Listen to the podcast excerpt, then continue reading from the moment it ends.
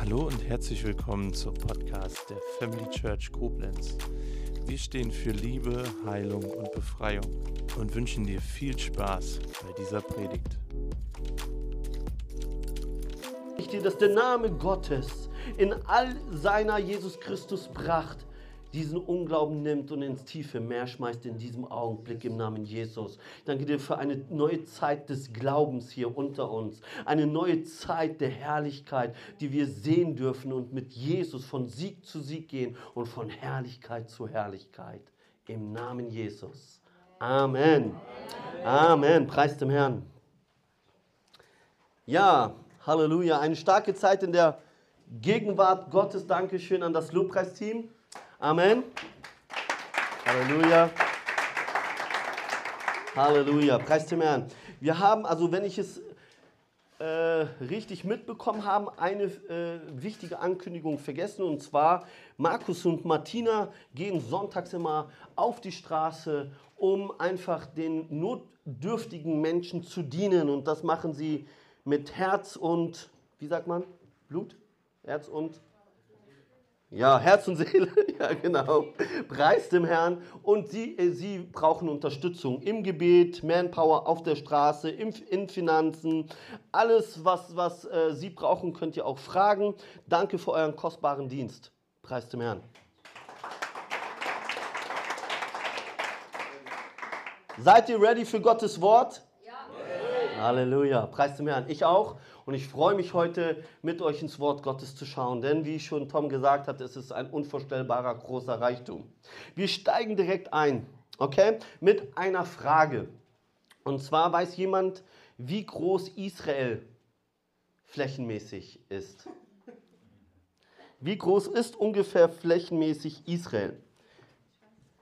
Ich verrate es euch, nur um euch so ein Gefühl zu geben. Ich werde jetzt nicht genau mit Quadratmeter irgendwie arbeiten, aber ich möchte euch sagen, Israel ist ungefähr so groß wie das Bundesland Hessen. Genau, so klein. Wir haben 16 Bundesländer mit Mallorca 17 und äh, genau, also 16 Bundesländer und eines davon ist Hessen und das ist auch nicht das größte und so groß ist ungefähr Israel. Ja? Und als souveräner Staat seit 1948 also ziemlich klein, oder? Ja. So, jetzt wissen wir natürlich auch, dass die Juden in Israel viele Feinde haben. Und nur die Staaten um Jerusalem herum, um Israel, sind ungefähr diese Feinde 480 Millionen. 480 Millionen Feinde, die um Israel sich herum lagern, die am liebsten Israel aus der Karte ausgelöscht sehen wollen. Manche machen daraus ein Geheimnis, manche nicht. Ich möchte jetzt keinem Staat zu nahe treten, ich möchte keinen Staat irgendwie höher oder kleiner, aber zum Beispiel das Mullah-Regime in Iran macht daraus kein Geheimnis, dass sie am liebsten eine Atombombe auf diesen Staat Israel werfen wollen, damit es ausgelöscht wird. Das ist jetzt keine Propaganda, das ist einfach nur ein Fakt. Okay? Gut. Und jetzt frage ich euch, sind die Feinde Israels mit ihren Plänen erfolgreich? Nein. Nein. Da haben wir jemand, der wahrscheinlich viele Fragen heute richtig beantworten kann. Ähm, genau, die Feinde Israels sind nicht erfolgreich mit ihren Plänen. Warum? Darauf kommen wir gleich. Nach einer kurzen Unterbrechung. Nein, Quatsch. Ich konnte es mir nicht vergreifen, verkneifen. Guckt mal, guckt euch mal Israel an. Ganz im Gegenteil sogar, dieser ganz enorme Druck, der auf diesen Staat lastet, ne? der, macht, der macht es nicht, dass die Israeliten irgendwie depressiver und depressiver und irgendwie immer verkorkster werden. Nein, ganz im Gegenteil. Es ist ein Staat, der für seine Intelligenz für die Nobelpreisträger bekannt sind, für die Startups und für die Innovationen und Erfindungen. Dieses Land blüht und entwickelt sich immer mehr. Und noch obendrauf ist der Hammer, und da könnten wir uns Deutsche eine fette Scheibe von abschneiden, sind die Israeliten trotz dem großen Druck dieser Feindesmacht um sie herum dafür bekannt, für ihren Humor und für ihre ausgelassenen Feste. Hey, wenn bei uns eine Rechnung einflattert oder sonst irgendetwas oder wir eine schlechte Nachricht bekommen, dann müssen wir uns schon wieder ausrichten. Und da fliegen Bomben hin und her. Und die müssen darauf vertrauen, dass das Raketenabwehrsystem Iron Dome sie davor beschützt, nicht getötet zu werden. Und all in diesem Druck sind sie dafür bekannt, dass sie ihren Humor nicht verloren, verlieren. Halleluja, preis dem Herrn. Wir sollten auch immer mehr humorvoller sein. Amen. Amen. Wer findet Humor cool? Ich. Lasst uns humorvolle Menschen werden. Kurzer Zeug, kurzes Zeugnis, ja. Und zwar ähm, wurde ich vor ein paar Jahren, sechs, sieben Jahre oder so, keine Ahnung wann das war, ich glaube 2015, kann auch ein bisschen länger her gewesen sein, in Altenkirchen zum Ältesten der Gemeinde gewählt. So gut ich bin, ich war damals Anfang 30 und das war für mich so ein großes Amt und dachte, boah, jetzt bin ich Ältester der Gemeinde, jetzt darf ich nicht mehr so viel Quatsch machen, so viel Spaß. Ne? Und ich war damals viel mit dem Nathanael unterwegs und ich, äh, er wusste von meiner Entscheidung nichts und er sagt so zu mir, so als mein Freund, der mich kennt, Archie, irgendwas stimmt doch nicht mit dir. Ne? Was los? Ich so, nix, nix. Und ich dachte, okay, es fällt auf, ich werde immer ruhiger, immer mehr als Ältester. Ne? Gut, und dann äh, gehe ich mit ihm, fahre ich zu einem äh, Gottesdienst nach Düren und dort gab es äh, einen prophetischen Gottesdienstteil und ich gehe dorthin zu einem Mann, der sehr prophetisch begabt ist und das Erste, was er zu mir sagt, ist, Archie, ich soll dir von Gott sagen, du bist ein humorvoller Mann, verbieg dich nicht, bleib so, wie du bist. Halleluja, oder? Cool, ne? Genau. Ich habe noch nie so viel, ich habe die ganzen zwei, drei Wochen aufgeholt auf der Fahrt nach Hause. okay, für Gott können wir Freude haben. Amen. Lass uns unsere Freude für ihn zum Ausdruck bringen, indem wir miteinander einfach lachen und Gemeinschaft haben, uns an gutes Essen erfreuen. Amen. So, okay, warum blüht, jetzt kommen wir zurück zur Predigt, warum blüht das Land Israel trotz diesem Druck so auf? Ich glaube, sie haben in ihrer Geschichte etwas, in ihrer ganz frühen Geschichte schon als Volk etwas gelernt. Und da sind sie uns im Voraus und haben dadurch Erfahrung und deswegen blüht ihr Land auf. Aber wir dürfen von ihnen und gerade vom Wort Gottes lernen und es ist uns auch möglich, genau wie ihnen, als Land, aber auch als Familie oder als persönliche Person in der Beziehung zu Gott auch so zu blühen. Gott hat dich berufen zum Blühen. Amen. Du bist berufen, Frucht zu bringen, eine Blüte zu sein. Wer möchte hier eine Blüte sein für Jesus? Ich möchte das sein und ich möchte für ihn blühen. Okay, und dazu, um uns das so ein bisschen anzugucken, warum sie unter solchen großen Druck trotzdem so blühen, müssen wir uns Nehemia anschauen. Wer kennt Nehemia? Okay. Ähm, Nehemia stammte von den Judäern ab und die sind irgendwann dann ins babylonische Exil weggeschleppt worden.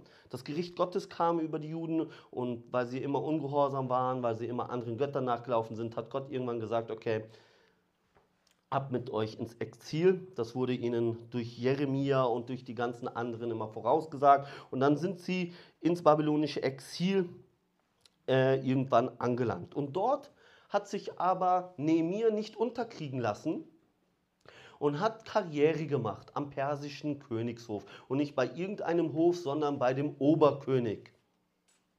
Und dort war er Mundschenk und das war damals eine ganz hohe Beamtenstellung. Okay? So. Und eines Tages kommt sein Bruder Hanani und ein paar Freunde, ein paar Kompagnons, die wollten Kinoabend machen Nein, Quatsch. Die, die wollten dann zu ihm kommen und dann haben sie ihm eine Nachricht übermittelt, weil er gefragt hat, wie geht es meinen Brüdern, den Juden in Jerusalem? Und jetzt passt auf, was sie antworten. Und dort heißt es in Nehemia 1, den Juden in Jerusalem geht es gar nicht gut. Und die Mauern um Jerusalem sind niedergerissen und die Tore mit Feuer verbrannt. Shocking Message. Deinen, deinen und meinen Brüdern geht es gar nicht gut. Sie, die, die Mauern von Jerusalem sind niedergerissen. Und jetzt passiert etwas in das Herz von Nehemiah. Er wird so sehr mitgenommen von dieser Nachricht, dass er sich erstmal hinsetzen musste. Dann weinte er und wir sehen, dass ihn diese Nachricht zum Fasten gebracht hat. Aber dann kommt ein Schlüsselmoment. Er ergreift die Initiative und sagt sich selbst, boah, so werde ich meine Stadt, meine Heimat nicht sich preisgeben lassen. Ich werde hingehen und die Mauern Jerusalems wieder aufbauen. Also verließ er sein königliches Umfeld, sein luxuriöses, gemütliches Ambiente und machte sich auf den Weg ins staubige Jerusalem. Er hat nicht weiter darauf bestanden, eine Netflix-Serie sich anzuschauen oder sonst irgendetwas. Er ist aufgestanden von der Position der Gemütlichkeit und hat bewusst gesagt, das werde ich so nicht stehen lassen. Komisches Wortspiel für eine Mauer, die niedergerissen ist, aber ihr wisst, was ich meine. Auf jeden Fall hat er sich aufgemacht. Und jetzt frage ich dich, warum ist denn eine Mauer so wichtig für eine Stadt, gerade für damaligen Zeiten? Ich habe kurz drei Punkte aufgeschrieben. Eine Mauer für eine Stadt ist deswegen damals so wichtig, weil im Altertum dadurch einfach Feinde kommen konnten, rein und rausgehen konnten. Sie konnte einfach so geplündert werden. Da war nichts, wo, wo man es den Feinden schwer machen konnte. Sie war einfach den Feinden preisgegeben. Sie war also eine Stadt, wo man einfach rein und raus gehen konnte. Auch wilde Tiere konnten einfach dort in diese Stadt und zum Beispiel ein kleines Kind, also ganz, ganz horrormäßige Szenarien konnten dort in dieser Stadt passieren. Warum? Weil dort keine Mauer um diese Stadt gezogen worden ist. Und der zweite Punkt ist, durch eine Mauer geschieht Abgrenzung von anderen Städten. Also war, war diese Stadt einfach so sich überlassen und das, das ist der dritte Punkt, sie war eigentlich dadurch gar keine Stadt, wo keine Abgrenzung stattfindet, wo man sich nicht bewusst von irgendetwas scheidet, dort ist man in der Identität keine Stadt, weil die eine Stadt mit den Mauern, die vielleicht hoch ist und, und könnte sagen, ja, die paar Menschen, Menschen da, die da rumlaufen, die gehören zu uns. Also drei Punkte. Man ist einfach leicht zum zum Plünder, also einzunehmen. Dort kann keine Abgrenzung geschehen und dadurch ist keine Identität möglich. Eine Stadt ohne Mauern ist keine Stadt. Und jetzt können wir das Ganze mal auf uns beziehen. Okay? Beziehen wir das mal auf uns. Wir sollten auch eine Lebensmauer in unserem Leben aufbauen. Und welche Mauer sollten wir aufbauen in unserem Leben? Welche Mauer schützt uns denn vor Feinden? Welche Mauer ähm, grenzt uns von dieser sündigen Welt ab? Welche Mauer in unserem Leben gibt uns Identität? Die Mauer heißt die Beziehung zu Jesus Christus. Daran sollst du bauen. Jetzt kannst du dich fragen, wie sieht deine Lebensmauer aus? Wie sieht diese Beziehungsmauer mit Jesus aus? Ich habe noch vor einigen Tagen auf diese Mauer geschaut und da waren solche Lücken drin. Da waren brüchige, poröse Steine, die durch Kampf viel erleiden mussten in letzter Zeit und dadurch habe ich Lücken in dieser Mauer gehabt. Und dadurch konnte der Feind vielleicht hier und da etwas in meinem Leben rauben. Und ich musste in einer Zeit der neuen Krafterfüllung kommen, um mir selbst wieder zu sagen, ey, ich verlasse den gemütlichen Punkt meines Lebens, der es mir leicht macht, in Selbstmitleid zu fallen und stehe auf und gehe ins Staubige, aber da ist die Arbeit nötig, um die Lücken der Mauer wieder zu schließen. Wie sieht es in deinem Leben aus? Schau mal nach in deinem Herzen kann der Feind einfach reinkommen und einfach etwas rauben. Du hast vielleicht eine Freundschaft, eine Beziehung, du sehnst dich vielleicht nach einem Partner und ruckzuck ist schon wieder alles schnell vergessen, wirst abgelehnt. Ist da irgendwie, wo der Feind einfach so schnell etwas rauben kann? Der zweite Punkt ist, ist etwas in deinem Leben da, wo du dich, wo du dich selbst fragst, warum falle ich andauernd in Sünde, in derselben Sünde vielleicht? Ist da vielleicht durch eine fehlende Mauer in deinem Leben keine Abgrenzung zu der Sünde und dadurch ist vieles vielleicht in deinem Leben oder auch in meinem Leben vermischt? Wir gehen sonntags in die Gemeinde und heben die Hände und meinen es total ernst, ein Ja zu Jesus und ihm radikal nachzufolgen, aber Montag fallen wir und denken, hä, es war doch so stark sonntags. Wisst ihr, woran es liegt? Nicht an Gott, sondern an der fehlenden Abgrenzungsmauer in unserem Leben. Und wisst ihr, dann müssen wir uns fragen, kommen wir ständig zu der Frage, bin ich ein Kind Gottes? Bin ich angenommen? Bin ich gerecht? Sieht mich Jesus als sein Kind? Denn viele Christen leiden unter Selbstverdammnis, Schuldgefühle und sind dadurch immer wieder in einer Werksgerechtigkeit und, und tun und tun und tun und tun und abends sind sie frustriert, weil das keine Erfüllung, keine Identität gibt. Das Einzige, was die Identität gibt, ist das Kreuz, die Annahme des, des, des Todes am Kreuz von, von Golgatha. Das gibt Identität. Deine Werke geben dir keine Identität. Also arbeite lieber an diese Mauer, dass sie wirklich groß gebaut wird und ne, ihr wisst, was ich meine. Amen. Amen. Also, die Beziehung zu Jesus und seinem Wort symbolisiert diese Mauer und die schützt uns vor Angriffen, sie, sie bewahrt uns vor der sündigen Welt und sie grenzt uns ab und gibt uns Identität. Amen. Amen. Amen. So. Wie sieht deine und meine Mauer aus? Gibt es Lücken? Und da müssen wir ehrlich sein. Wir brauchen eine Atmosphäre von Schwäche. Das sage ich immer wieder in vielen Predigten und ähm, wisst ihr, ich habe das satt, dass man in christlichen Kreisen immer so einen auf cool machen muss, wo man sagt, ja, ich bin total geistlich und so und ich habe gefastet und dies und das und jenes. Und im Inneren geht es vielleicht einem total schlecht. Das möchte Jesus nicht. Jesus fühlt sich den Schwachen hingezogen. Schaut mal, wo Jesus sich äh, in seinem Alltag einfach bewegt hat. Der war nicht bei den Starken, er war bei den Schwachen denn die brauchen einen Arzt. Also wenn du in der Nähe Jesus sein möchtest und ihn anziehen möchtest, dann musst du schwach sein. Amen? Amen. Sei schwach für Jesus. Sei ehrlich. Sei ehrlich und sag, ich bin total lau im Moment. Und was ist dann? Verurteilen wir dann einander? Nein, wir bauen einander auf. Ich bin in Sünde gefallen, in die oder in die. Bekenne deine Sünde. Warum? Wir verurteilen einander nicht. Nein, wir nehmen die Hand und sagen, steh auf, du bist höher als ich. Das gilt auch, dieses Prinzip, den anderen höher zu achten als sich selbst, auch wenn jemand gerade in Sünde gefallen ist. Weißt du das?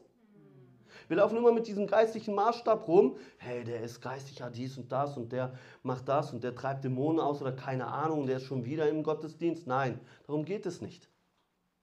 Wir sind alle Kinder Gottes. Amen. Wir haben einen Vater. Amen. Stellt euch mal vor, eure Kinder würden sich so verhalten. W würde euch das nicht als Eltern traurig machen? Ist doch ein unnormales Verhältnis, oder? Okay. Jetzt vermische ich zwei Predigten, die die heute zugehört haben, ne? Okay, perfekt, danke schön. ja, kommen wir zurück zu Nehemia. Nehemia macht sich dann auf den Weg mit seinen ganzen Leuten, packt an bei der Arbeit, positioniert und macht und tut und die Mauer baut sich langsam auf. Und als die Hälfte der Mauer dann aufgebaut worden ist, passiert Folgendes. Das lesen wir in Nehemiah 4, 1 bis 2. Als dann Ballat und Tobia, die Araber, die Ammoniter und die Leute von Ashdod erfuhren, dass der Wiederaufbau der Mauer Jerusalems voranging und sich ihre Lücken zu schließen begannen, gerieten sie in Wut. Sie verschworen sich und beschlossen, bewaffnet gegen Jerusalem zu ziehen und dort Verwirrung anzurichten. Hey, das ist ein geistliches Prinzip, ich sag's euch. Dort, wo wir uns aufmachen, ich, ich kenne hier einige, die, die, die sind auf ihre Knie, sie lieben Jesus und machen sich auf und die Mauer wird immer stabiler, aber dann kommt die Wut des Feindes und die Anfechtungen kommen. Wir leben in einem Kampf Jesus Christus hat gefastet in einer nicht so schönen, romantischen Atmosphäre von Gottes Gegenwart und ein schöner Kaffee. Nein, da war es nachts bitterkalt, wilde Tiere. Dort, dort war es gefährlich und dann 40 Tage Hunger. Und Jesus Christus musste in diesem Kampf standhalten und den Feind in die Flucht schlagen. Wie? Darauf kommen wir gleich, denn das ist genau unsere Waffe, wie wir unsere Lücken in unserer Mauer schließen können. Aber ich sag dir was, dort wo du dich aufmachst, die Lücken deiner Beziehungsmauer zu Jesus zu schließen, wird Anfeindung kommen. Surprise, surprise. Die Feinde Israels haben sich aufgemacht zum Kampf. Sie wollten verhindern, dass die Mauer fertiggestellt wird. Der Feind hasst es. Warum? Ab einem gewissen Punkt hat er wirklich keine Chance mehr, so leicht einfach zu kommen. Er liebt es leicht, den Menschen, den Christen etwas zu rauben, ihre Identität zu stehlen oder sonst irgendetwas Schaden anzurichten. Ne? Der ist faul, sozusagen. Und wenn er sieht, dass die Mauern immer größer werden, hey, dann weiß er, und jetzt muss ich mich wieder ranhalten aber ihr seid zum Sieg berufen und nicht zur Niederlage. Amen. Amen. Wir gehen mit Jesus von Sieg zu Sieg und von Herrlichkeit zu Herrlichkeit und jede Situation in unserem Leben wird dafür bekannt sein, dass Jesus der Sieger ist. Amen. Es wird jede Situation deines Lebens, jeder Bereich deines Lebens, ist es möglich, in diesem Sieg zu sein. Weil diese Mauer umfasst unser ganzes Leben. Es schließt nicht nur ein Teil ein und ein Teil aus. Diese Mauer, von der ich rede, umfasst dein ganzes Leben. Ob es deine Ehe ist, ob das dein Beruf ist, ob das deine Hobbys sind, ob das andere zwischenmenschliche Beziehungen sind, ob das äh, deine Berufung ist oder sonst irgendetwas. Jesus will dir Erfolg geben in jeder Lebenssituation, in der du bist. Amen. Und jetzt kommt der Schlüsselvers und das ist eigentlich die Hauptbotschaft, auf die ich heute hinaus möchte und da werde ich jetzt noch kurz reingehen und dort heißt es in Nehemiah 4,11, die Lastenträger setzten dann ihre Arbeit fort, also die haben diesen Angriff dann abgewehrt, indem Nehemiah äh, die, die Leute, die an der Mauer gebaut haben, mit Waffen ausgerüstet hat. Und dann passiert Folgendes. Die Lastenträger setzten ihre Arbeit fort, eine Hand am Werkzeug und die andere an der Waffe. Also wir haben sie an der Mauer weitergebaut. Mercedes. ich hab dich erwischt, gell? Die haben, die haben mit der einen Hand an der Mauer gebaut. Ihre Verantwortung in ihrem Leben sind sie nachgegangen. Manche sind so geistig, dass sie nichts mehr tun wollen. Aber wir haben Verantwortung für unsere Kinder, für unsere Ehe, einfach für unser Leben. Jesus möchte, dass du fleißig bist. In der Bibel heißt es, wer nicht arbeiten will, der soll nichts essen. Wisst ihr, was ich meine? Also in jedem Lebensbereich möchte Jesus, dass du fleißig bist, die Hand an der Mauer haben. Aber wie? Und jetzt kommt der Schlüssel mit der einen Hand an der Waffe. Und was bedeutet das? Die Waffe symbolisiert die Bibel, das Wort Gottes. Das Schwert. In Epheser 6 heißt es, das Wort ist das Schwert des Geistes. Also die Bibel ist das Schwert des Geistes. Ich habe mich mal gefragt, warum es Schwert des Geistes bedeutet. Warum nicht das Schwert des Wortes oder das Schwert der Offenbarung oder sonst irgendwie etwas, was so ein bisschen näher an un, un, unserer Schrift sich hindeuten lässt. Wisst ihr warum? Weil ohne den Heiligen Geist die Schrift nicht lebendig wird. Und nur so wird sie zur Waffe. Die Bibel ohne den Heiligen Geist ist keine Waffe. Der Heilige Geist ohne Bibel ist auch gefährlich. Wir brauchen beides und das beides haben wir in einer Hand und damit gehen wir gegen die Feindesmacht vor. Amen. Und so sollten wir unser Leben bestreiten und so wird dann die Mauer erfolgreich aufgebaut. Egal in welchem Bereich. Wer will erfolgreich diese Lebensmauer aufbauen? Amen. Dann sei fleißig, geh rein in deine äh, äh, äh, Bereiche und nimm Verantwortung. Und wisst ihr was? Gott wird dir Gelingen schenken. Warum? Weil er weiß, da ist jemand bereit zum Kampf. Der wacht und der betet und der ist einfach dran. Wenn der Feind kommt, hat er die Hand an diese Waffe. Und wenn dann irgendwie ein brüllender Löwe ohne Zähne kommt, um mich einzuschüchtern, werde ich sagen, hey, ich nehme diese Waffe und sage, da gibt es nur einen einzigen Löwe und das ist der Löwe aus dem Stamme Juda. Und er hat dich besiegt. Am Kreuz von Golgatha hat er der Schlange den Kopf zertreten.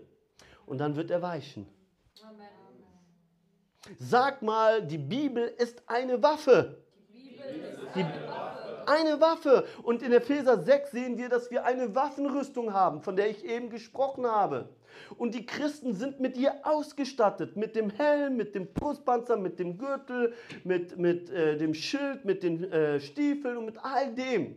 Und jetzt nimmt mal bitte dieses Schwert weg. Was haben wir da noch? Einfach nur noch Verteidigungswaffen. Bist du berufen, ein Christ zu sein, der einfach nur gut einstecken soll? Nein. Du bist ein Christ berufen, ein Kind Gottes, der vielleicht Schläge bekommt, aber in allererster Linie, du bist berufen, deinen Feind in die Flucht zu schlagen. Das ist unsere Berufung. Und das geschieht nur mit der einzigsten Angriffswaffe, die wir in der Waffenrüstung sehen und auch haben. Und das ist das Wort Gottes, aktiviert durch die Kraft und Macht des Heiligen Geistes. Amen. Amen. Amen.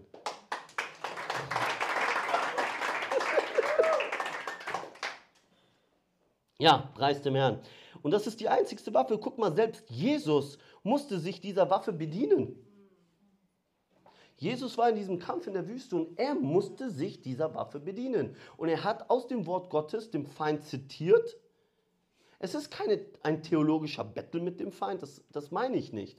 Es ist einfach nur auf der Position des Sieges zu bleiben. Und die Bibel zeigt dir das. Dass du dir, das ist immer nur ein, ein Machtkampf, eine Manipulation, Versuch des Feindes, dich von der Position des Sieges wegzunehmen. Wenn du aber auf der Position des Sieges bist, und das Fundament ist Golgatha in deinem Leben, dann kannst du einfach sagen, Feind weiche. Denn der, der in mir ist, ist größer als der, der in der Welt ist. Du kannst die Bibel zitieren. Es geht nicht darum, theologisches Battle mit dem Feind zu. Dann würden wir alle verlieren. Der kennt die Bibel seit paar tausend Jahren. Es geht darum, seine Position zu bewahren. Und so schlug Jesus den Feind in die Flucht. Amen. Amen. Und jetzt möchte ich euch zwei wichtige Fragen stellen. Wer möchte heute ganz neu die Entscheidung treffen, an dieser so wichtigen Mauer zu bauen. Amen. Ich auch. Es ging mir nicht gut, als ich gemerkt habe, da waren Lücken drinne. Das ist nicht schön. Dann ist man echt irgendwie äh, ja, nicht so gut dran. Wir haben zwar die Gnade dann, wieder uns auferbauen zu lassen. Und Gott sei Dank habe ich so starke Geschwister wie euch, die dann einen Gebetsabend Mittwoch sozusagen ausfallen lassen, damit sie für den Pastor beten, zwei Stunden gefühlt. Preis dem Herrn, dadurch ging es mir besser und ich erlebte Durchbruch. Aber wir müssen eine Entscheidung treffen, so wie Nehemiah. Und aus dem Umfeld, dass es uns leicht macht, vielleicht ja, in unserer Selbstmitleidsschublade stecken zu bleiben, da müssen wir davon aufstehen. Rainer Bonke hat diese berühmte Aussage getroffen, Selbstmitleid ist Heroin für die Seele. So die Wahrheit. Aber hey, da, da, da, wir sind doch nicht berufen, um uns eine Ausrede nach der anderen zu überlegen. Steh auf und werde Licht. Amen. Amen. Und da solltest du heute eine Entscheidung treffen.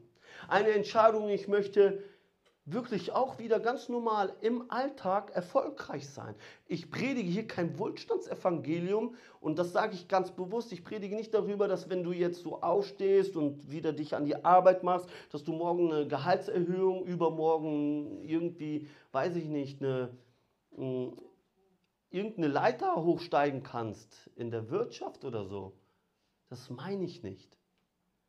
Ich meine, dass wenn du dich am Wort Gottes festhältst, dann wirst du gelingen haben und es werden sich dir Türen öffnen, von denen du vielleicht vorher noch gar nicht dran gedacht hast. Vielleicht wird dich Gott ins Vollzeitdienst berufen. Vielleicht wird er, wird mit dir was ganz anderes Krasses probieren.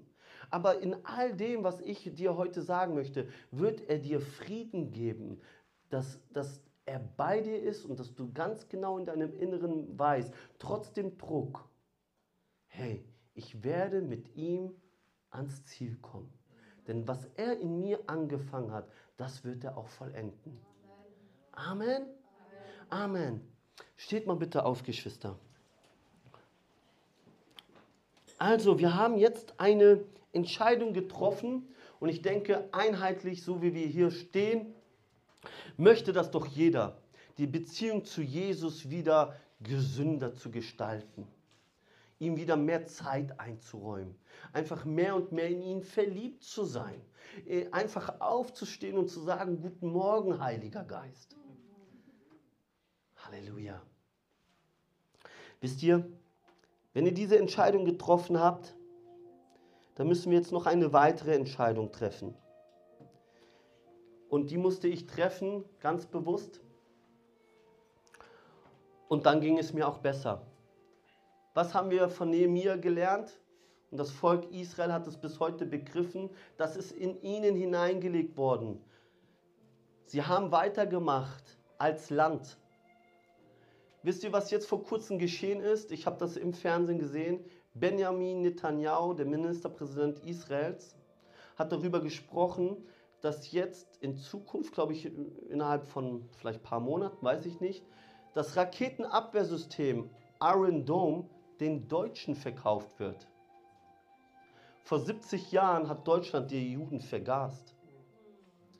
Eine Vernichtungsmaschinerie wurde hier in Deutschland aufgebaut, um das Volk Gottes auszulöschen. Skrupellos und bestialischer kann man es sich nicht vorstellen.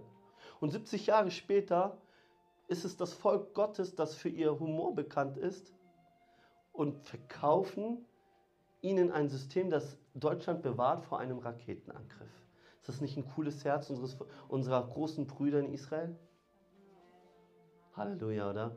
Und wisst ihr, was hier noch äh, jetzt ganz kurz bleibt, aber in dieser Haltung, ich möchte das hier nicht crashen damit. Ihr habt es ja vielleicht mitbekommen, Israel, Tel Aviv hat ein äh, Torwart den Bayern verkauft. Er hat gesagt, ich gebe euch dieses Abwehrsystem und noch diesen äh, diesen israelischen Torwart auch noch für ab, zur ab, äh, äh, um die Bälle reinzubekommen. Also immer wieder so, ein, so eine Freude bei allem dabei. Preis dem Herrn.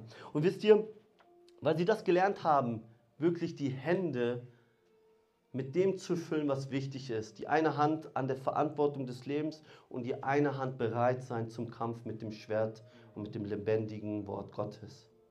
Ich habe gemerkt, dass der Feind darauf aus ist, deine Hände mit etwas anderes zu füllen.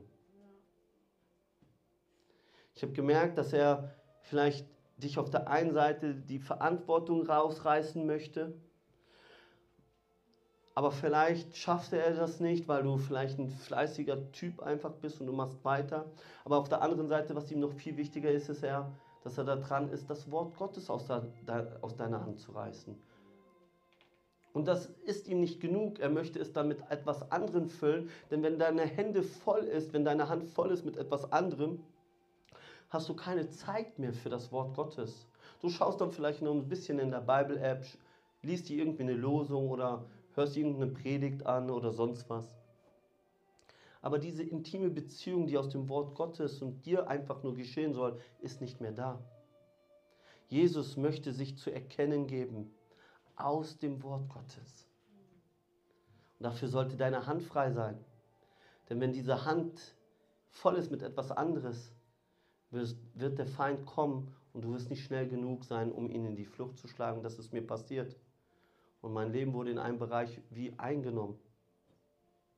Das ist gefährlich, wisst ihr das? Wir haben es nicht mit Fleisch und Blut zu tun. Und wisst ihr, was es bei mir gewesen ist? Ich sage es euch einfach ganz ehrlich. Das hier. Wisst ihr, das Handy. Ich stehe auf, aktuelles, guck mal, jetzt steht hier, Bible-App, aktuelles Lesezeitraum 11. Dann gehe ich darauf, damit morgens 12 steht. Dann lese ich einen Vers, damit ich kein schlechtes Gewissen habe. Wisst ihr, dann höre ich mir irgendwie eine Predigt an oder sonst was. Aber ich verbringe zu viel Zeit mit Scrollen und keine Ahnung was. Und ich habe gemerkt in meinem Leben, dass das Handy, und das hört sich jetzt vielleicht so ein bisschen komisch an, einen Stellenwert in meinem Leben bekommen hat, das dem Wort Gottes dann irgendwie den Stellenwert geraubt hat. Und in 1. Petrus 5, Vers 7 heißt, werft alle eure Sorgen auf mich, denn ich sorge für euch. Ich weiß nicht, was es in deinem Leben ist. Und ich möchte jetzt eine symbolische Handlung mit euch tun. Jesus ist ein Mann zu Lebzeiten hier auf Erden gewesen, der für seine Symboligkeit, die er an den Tag legte, auch bekannt gewesen ist. Wisst ihr das? Deswegen hat er auch manchmal in einem, wie ins Dreck gespuckt, hat daraus ein Brei gemacht und hat es, den, hat es dem Mann in die Augen geschmiert. Das musste er alles gar nicht machen. Das gehörte einfach alles zum Prozess für diesen Mann dabei. Und manche Prozesse, die wir gehen, manche Symbolischkeiten, die wir tun, haben eine gewisse Macht. Und so möchte ich dir jetzt einfach ans Herz legen, dass, dass du dir jetzt einen kurzen Moment Zeit nimmst und dir die Frage stellst, was ist vielleicht in meiner Hand, was mich blockiert, ganz neu die Bibel als Waffe zu sehen. Und dann möchten wir es jetzt loslassen. Und ich möchte, dass der Tom nach vorne kommt und sich mal hier hinstellt. Ist das in Ordnung für dich, Bruder? Ja, klar. Wir kennen das. Ich habe das jetzt so, ich habe das bei Daniel Exler gesehen und ich war davon ehrlich gesagt nicht so ein großer Fan. Als ich heute hier betete und gefragt habe, Gott, was willst du tun, kam mir plötzlich diese Begebenheit in den Sinn. Und ich dachte, okay, Heiliger Geist, wenn du das tun möchtest, dann werden wir diese symbolische Handlung tun und das jetzt abgeben, was uns aufhält, das Wort Gottes neu zu lieben. Und dadurch wird sich die Mauer um unser Leben mehr und mehr aufbauen. Und für mich war es das Handy. Und ich mache es jetzt mal kurz vor. Wir werden jetzt so in eine Lobpreiszeit kommen und der, der, der äh, Tom wird seine Hände so nach vorne strecken und dann werden wir einfach diese, diese Sache tun. Und ich komme jetzt nach vorne, so gesehen. Wer das gleich tun möchte, kann das auch tun. Und dann werde ich schon betend nach vorne kommen und sagen, Jesus, ich liebe dein Wort ganz neu. Ich möchte mich verlieben in dich und das werde ich, wenn ich dein Wort mehr und mehr studiere, betend es lese. Und deswegen werde ich heute alle Götzen, das, was mich abhält, vor deinem Thron bringen. Und ich gebe es dir jetzt ab. In meinem Fall wäre es das Handy. Und ich gebe dir das Handy im Namen Jesus. Und dann klatsche ich da rein und es ist abgekattet von meinem Leben. Und dann werden wir dafür einfach nochmal beten. Und das ist so mein Wunsch, wenn ihr das einfach machen wollt dann seid jetzt einfach eingeladen, betend diese symbolische Handlung durchzuführen und alle Götzen bei Gott abzuladen. Amen. Jesus Vater, wir danken dir, Heiliger Geist, dass du uns das Schwert des Wortes gegeben hast, des Geistes, damit wir ja jeden Feind in die Flucht schlagen können. Und ich bete jetzt, Vater, dass eine Aktivierung des Glaubens stattfindet und wir neu alles abgeben können, was uns davon abhält, wirklich in der Bibel zu lesen, um dich kennenzulernen. Und im Namen Jesus geben wir es jetzt ab, im Namen Yeshua HaMashiach. Halleluja.